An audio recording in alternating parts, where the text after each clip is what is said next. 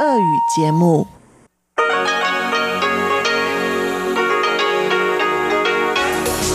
эфире Международное радио Тайваня. В эфире русская служба Международного радио Тайваня. У микрофона Мария Ли. Здравствуйте. Мы начинаем ежедневную программу передач из Китайской Республики Тайвань. Напомню, что наши программы можно слушать на коротких волнах ежедневно. Получасовая программа звучит на частоте 5900 кГц с 17 до 17.30 UTC. Сегодня она будет состоять из выпуска новостей и рубрики «Тайвань и тайваньцы» часовую программу, которая звучит на частоте 9490 кГц с 11 до 12 UTC, продолжит рубрика «Звуки города», которую ведут Валерия Гемранова и Иван Юмин, а также повтор передачи «Наруан Тайвань. Песни коренных народов» с Игорем Кобылевым. Друзья, напоминаю вам, что все наши программы, как отдельные передачи, так и часовые выпуски можно слушать на нашем сайте ru.rti.org tw.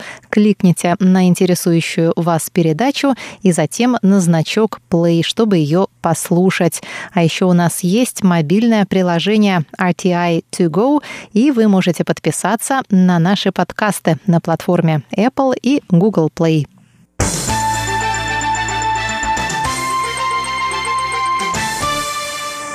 А теперь новости четверга 22 апреля. Сегодня День Земли. Президент Китайской Республики Цай Янвэнь выступила в четверг на форуме «Устойчивое развитие. Решения для нашей планеты». Форум организован Американским центром инноваций при Американском институте на Тайване по случаю 51-го Дня Земли.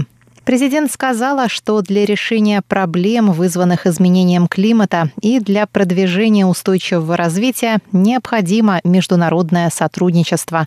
Она отметила, что Европейский Союз, Япония, Южная Корея и Китай принимают меры для сдерживания изменений климата, и США играют ключевую роль в глобальном сокращении выбросов углеводорода. Глобальное потепление – большая проблема нашей эпохи. Тайвань не может оставаться в стороне. Мы будем искать возможности сотрудничества с другими странами в нынешней ситуации ради достижения всеобщего блага. Глава тайбейского отделения Американского института на Тайване Уильям Брент Кристенсен со своей стороны отметил, что США и Тайвань имеют долгую историю сотрудничества в сфере охраны окружающей среды. США будут продолжать сотрудничать с Тайванем и работать по всем направлениям ради решения проблемы изменения климата, добавил он.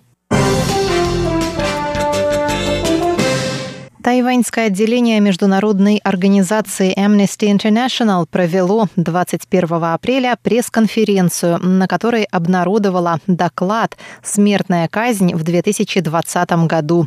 В докладе указывается, что в 2020 году число смертных казней в мире снизилось на 26% по сравнению с 2019 годом и достигло десятилетнего минимума. Между тем, как отметила глава секретариата тайваньского отделения Amnesty International Цю Илин, 1 апреля прошлого года Тайвань возобновил исполнение смертных приговоров, и всего в 2020 году было казнено пять человек. Пять стран, в которых в 2020 году казнили больше всего людей, это Китай, Иран, Египет, Ирак и Саудовская Аравия. На сайте организации отмечается, что в Китае количество смертных казней и приговоров является государственной тайной, что мешает проведению независимой проверки. Поэтому данные Amnesty International о количестве всех известных казней не включают казни, проведенные в Китае. При этом, по данным организации, в Китае ежегодно приводятся в исполнение тысячи смертных приговоров. Amnesty International вновь призвала лидеров стран, еще не отменивших высшую меру наказания, навсегда покончить с санкционированными государством убийствами в 2021 году. Министр юстиции Тайваня Цай Тинсян сказал в среду журналистам, что Тайвань продолжает постепенное движение к отказу от смертной казни. Однако по действующему законодательству смертные приговоры должны приводиться в исполнение, и Министерство юстиции самым строгим образом следит за правомерностью их применения. 我们逐步废除死刑的一个政策。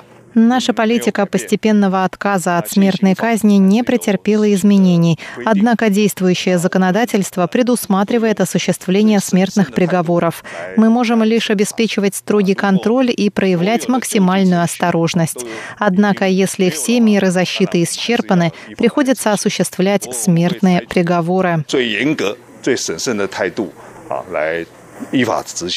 Сказал министр.